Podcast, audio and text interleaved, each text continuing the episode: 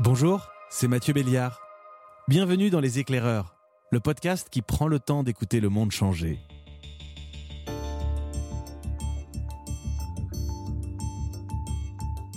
Autant vous le dire tout de suite, je n'ai pas de chiffres précis sur le sujet dont on va parler dans cet épisode, pas encore.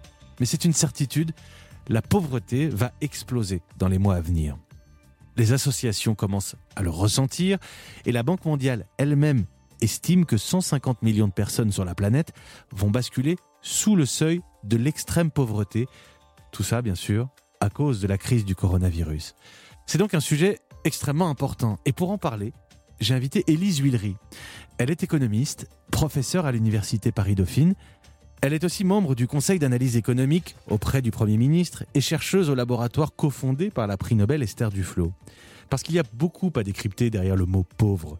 Élise Huillery explique notamment que lutter contre la pauvreté, c'est un choix politique, mais que c'est aussi un choix économique. On pourrait très bien décider de faire une croissance euh, libérale sans justement avoir cet État qui redistribue. C'est un, c'est un choix, c'est un modèle. Après, justement, de ce choix philosophique, politique ou moral, dépend de ce qu'on demande à l'État de faire. Avec Élise Huillery, on va comprendre que si tous les Français gagnaient 2000 euros de plus par mois, il y aurait quand même des pauvres dans notre pays, qu'on peut lutter contre la pauvreté même quand la croissance est au plus bas, et que c'est peut-être plus facile de changer le monde que de se changer soi-même. J'adore cette idée. Voilà les éclaireurs, épisode 13. La pauvreté est-elle un problème pour l'économie? Mes amis, tant de personnes couchent encore dehors, tant de familles souffrent. Avec la Fondation Abbé Pierre pour le logement des défavorisés, je vous demande à vous, électeurs, de faire pression sur tous les candidats pour qu'ils s'engagent à agir pour les plus malheureux.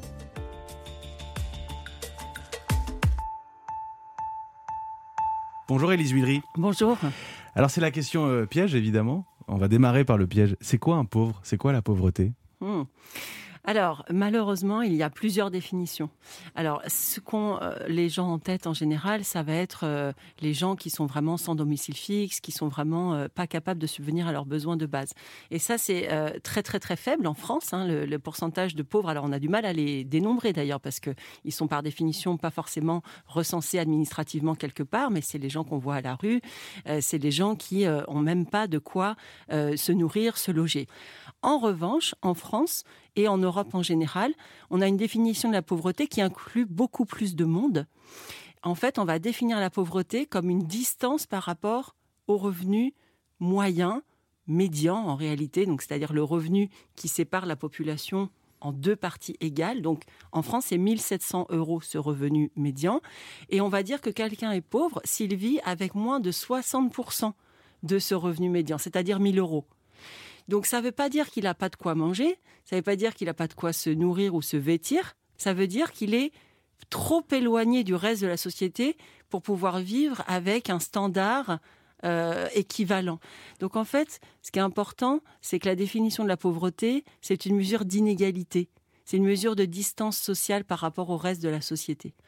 Alors, je vais dire quelque chose qui peut peut-être euh, euh, choquer ou paraître très bizarre. C'est que, par exemple, imaginez que dans la société française, on multiplie par deux tous les revenus, il y aura autant de pauvres. Parce que ça ne changera absolument rien à, à l'écart entre le bas et le haut. En fait, il faut, pour qu'on ait plus de pauvreté en France, il faudrait que ceux qui sont en bas progressent plus que les autres. Vous, Élise Huillery, vous êtes économiste. Est-ce que c'est naturel euh, pour une économiste de s'intéresser à la pauvreté? On, va dire que d'ordinaire, quand on entend parler de sciences économiques, on s'intéresse plutôt à la croissance. Alors, euh, je peux pas, je peux parler que pour moi. Euh, en fait, moi, j'ai fait de l'économie parce que je m'intéresse à la pauvreté. C'est la seule chose qui m'intéresse en économie. J'ai fait mes études à HEC. Ensuite, j'ai fait un doctorat d'économie.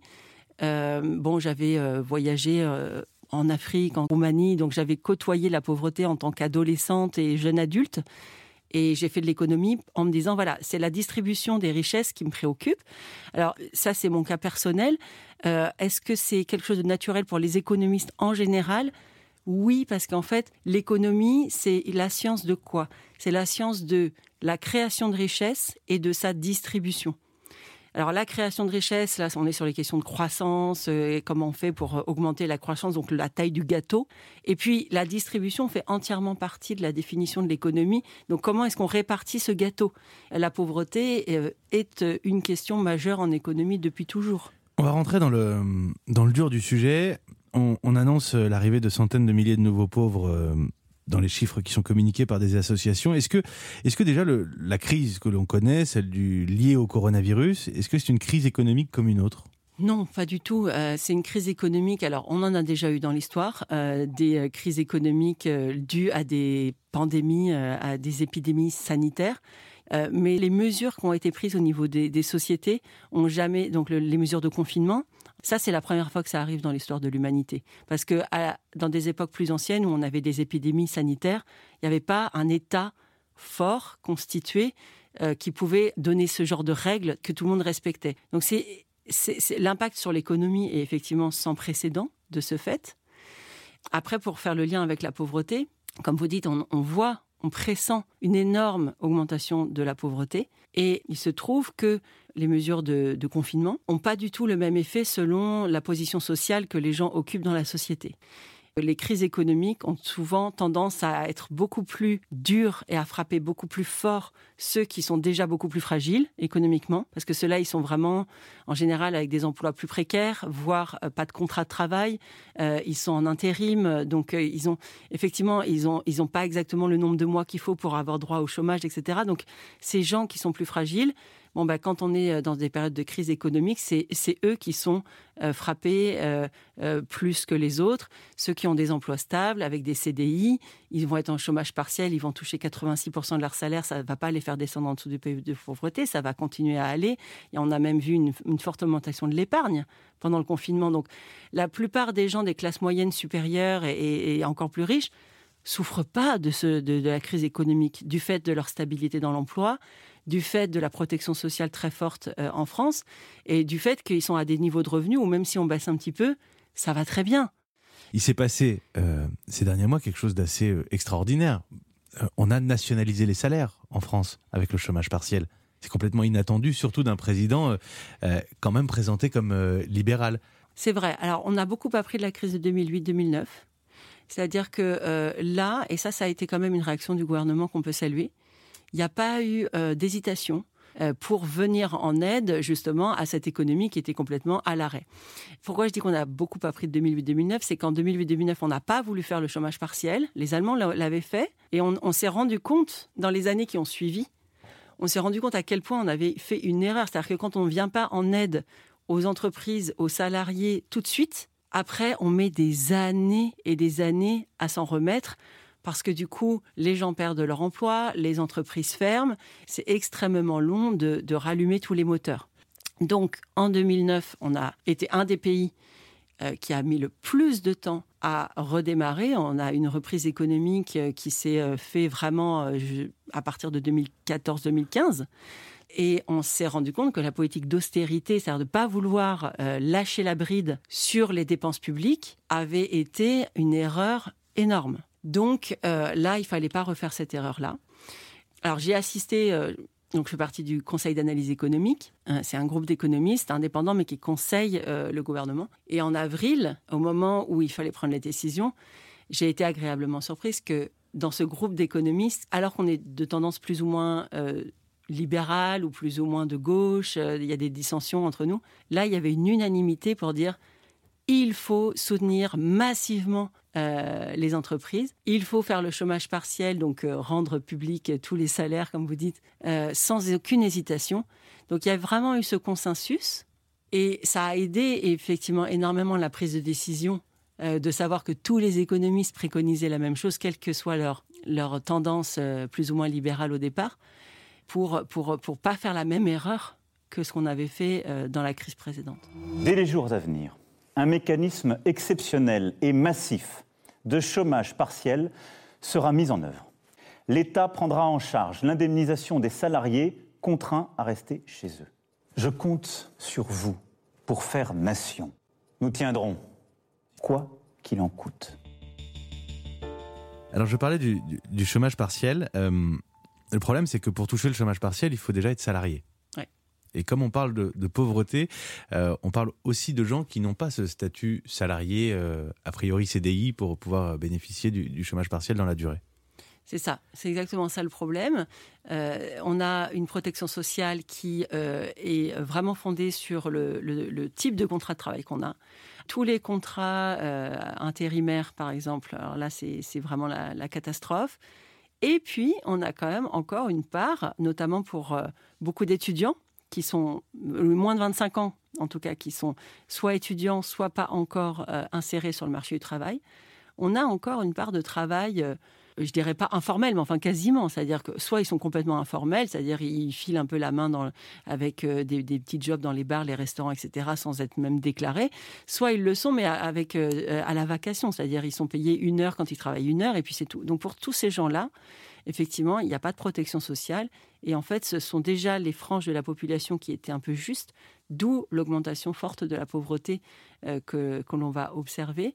En fait, j'ai l'impression que cette crise, elle va euh, nous permettre peut-être de faire un pas en avant dans la protection sociale. On a déjà une protection sociale qui est une des meilleures euh, du monde, il hein, ne faut pas, tout le temps se plaindre. Mais on voit bien que euh, quand on est un indépendant ou quand on est un intérimaire, il faut quand même qu'on puisse cotiser à de la protection sociale plus comme le font les salariés et pas laisser libre choix aux individus de cotiser ou pas parce que sinon ils le font jamais parce qu'en fait à la fin du mois si vous avez un petit salaire euh, d'indépendant et on vous dit est-ce que tu veux mettre 40% de ce salaire dans la protection?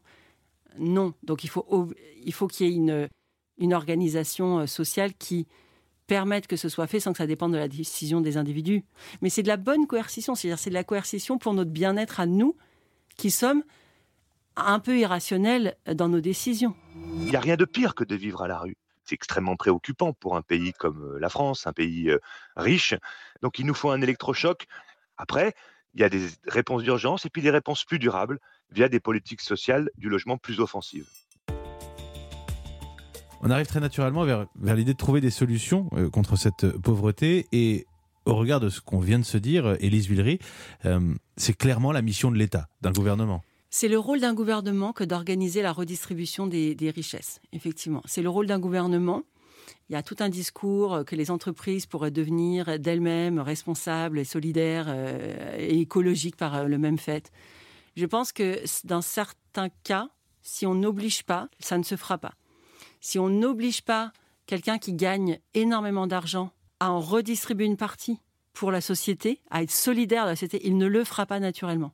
D'ailleurs, euh, on a plein de, preuves scientifiques qui nous montrent que euh, c'est pas naturel euh, pour un riche d'être solidaire euh, des autres. Alors, on va pouvoir donner à des petites associations qu'on aime bien, etc. Mais c'est pas ça la, solidarité dont on, dont, on, dont on a besoin, un niveau d'ambition dont on a besoin. Donc effectivement, c'est le rôle d'un État que de prélever sur certaines personnes qui gagnent beaucoup d'argent, de redistribuer sous forme de services publics ou sous forme de transferts monétaires, mais les deux sont importants, vers des personnes qui ont moins de ressources.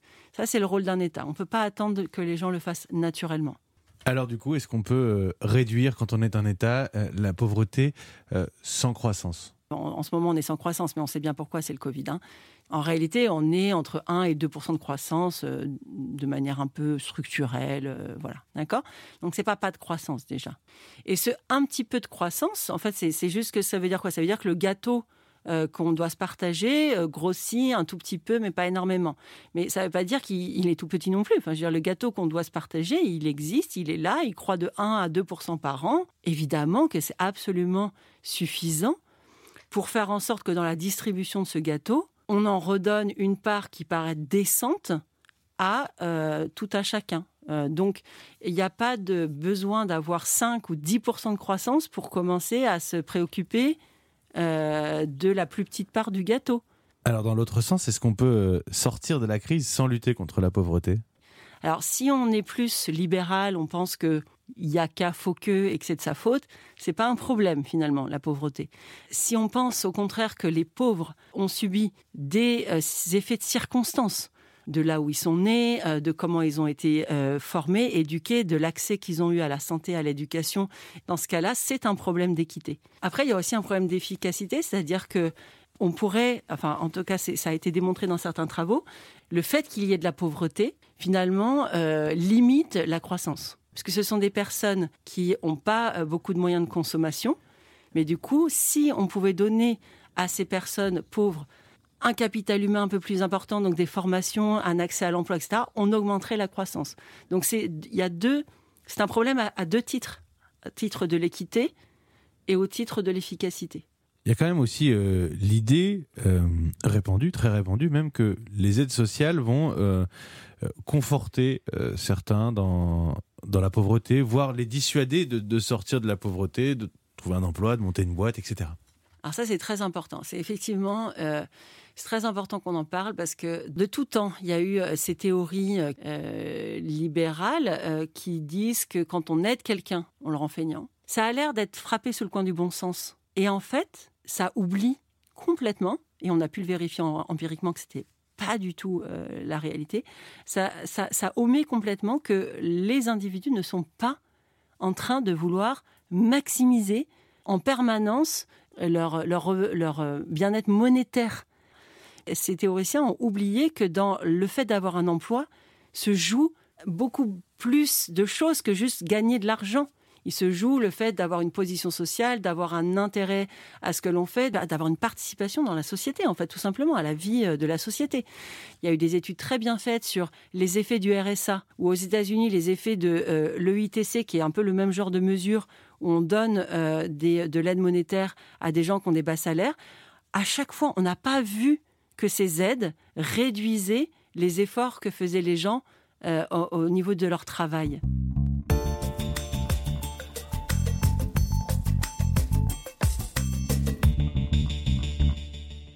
Vous m'avez dit tout à l'heure, euh, Élise que hum, si on doublait le salaire de tout le monde euh, dans le pays, il y aurait autant de pauvres, puisque c'est relatif. Comment expliquer dans ce cas-là que, le revenu universel puisse avoir euh, un quelconque intérêt, puisqu'on donnerait un revenu défini à tous, le même Ça n'aurait pas d'effet sur la pauvreté alors?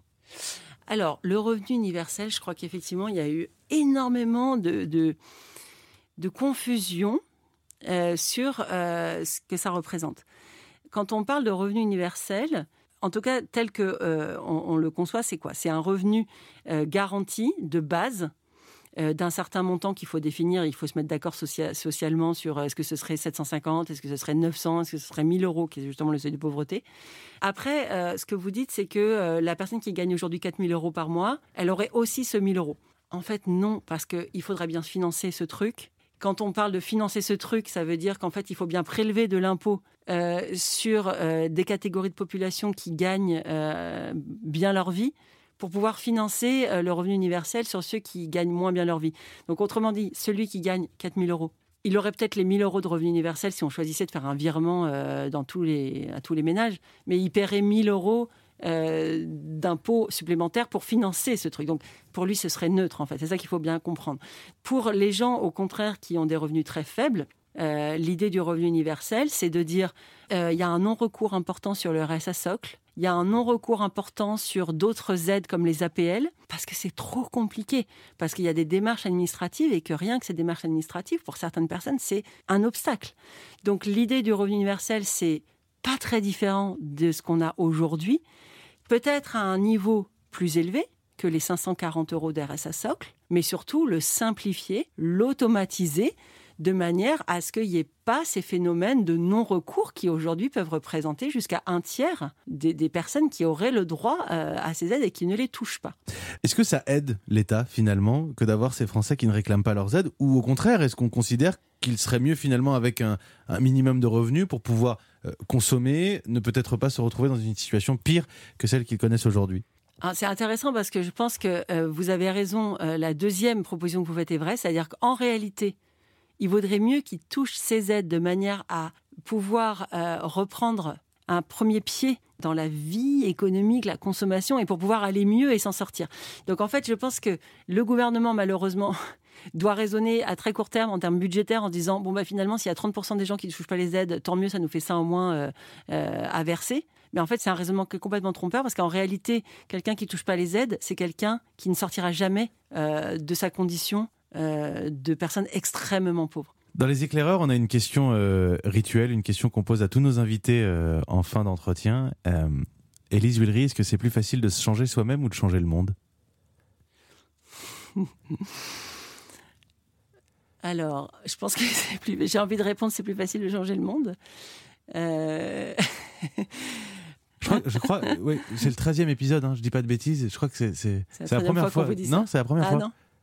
Non, j'ai envie de dire c'est plus facile de changer le monde parce que mais mais là je fais peut-être une, di- une digression mais je pensais à, Paul Ricoeur qui dit l'autre est le plus court chemin entre moi et moi-même, c'est-à-dire qu'en fait peut-être on voit d'abord chez les autres euh, euh, mieux que chez soi-même et que on a je, veux dire que c'est c'est grâce à la relation qu'on peut avoir dans une, avec une société, avec d'autres dans la société, donc sur lesquels peut-être on, on voit déjà plus clair qu'en nous-mêmes.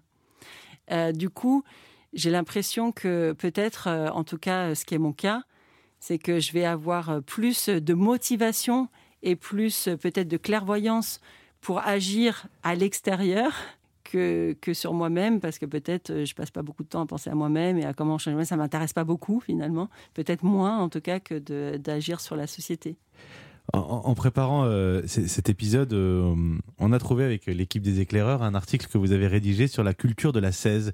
Euh, une philosophie très appliquée hein, finalement qui va prôner une certaine euh, privation pour s'éloigner de valeurs épicuriennes qui nous pousseraient à surconsommer. Vous avez travaillé sur le Moyen Âge, hein, il faut que, faut que je le précise. Mais est-ce qu'il y a une vertu à la pauvreté?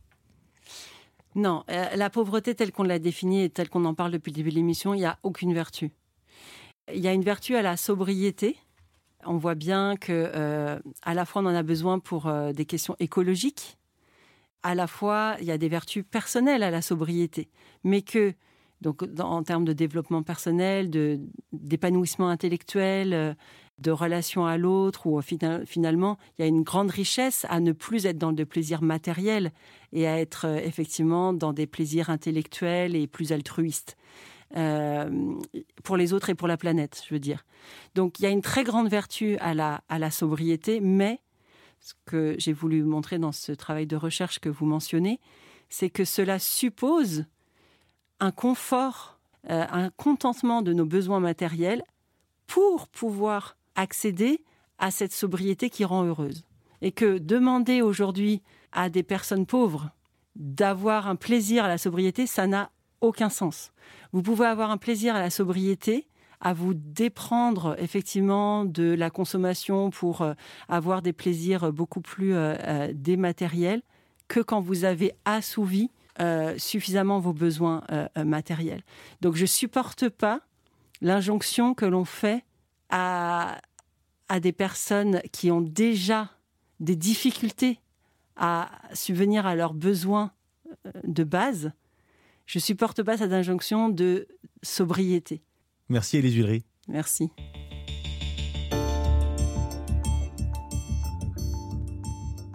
Vous venez d'écouter Les Éclaireurs avec l'économiste Élise Villery.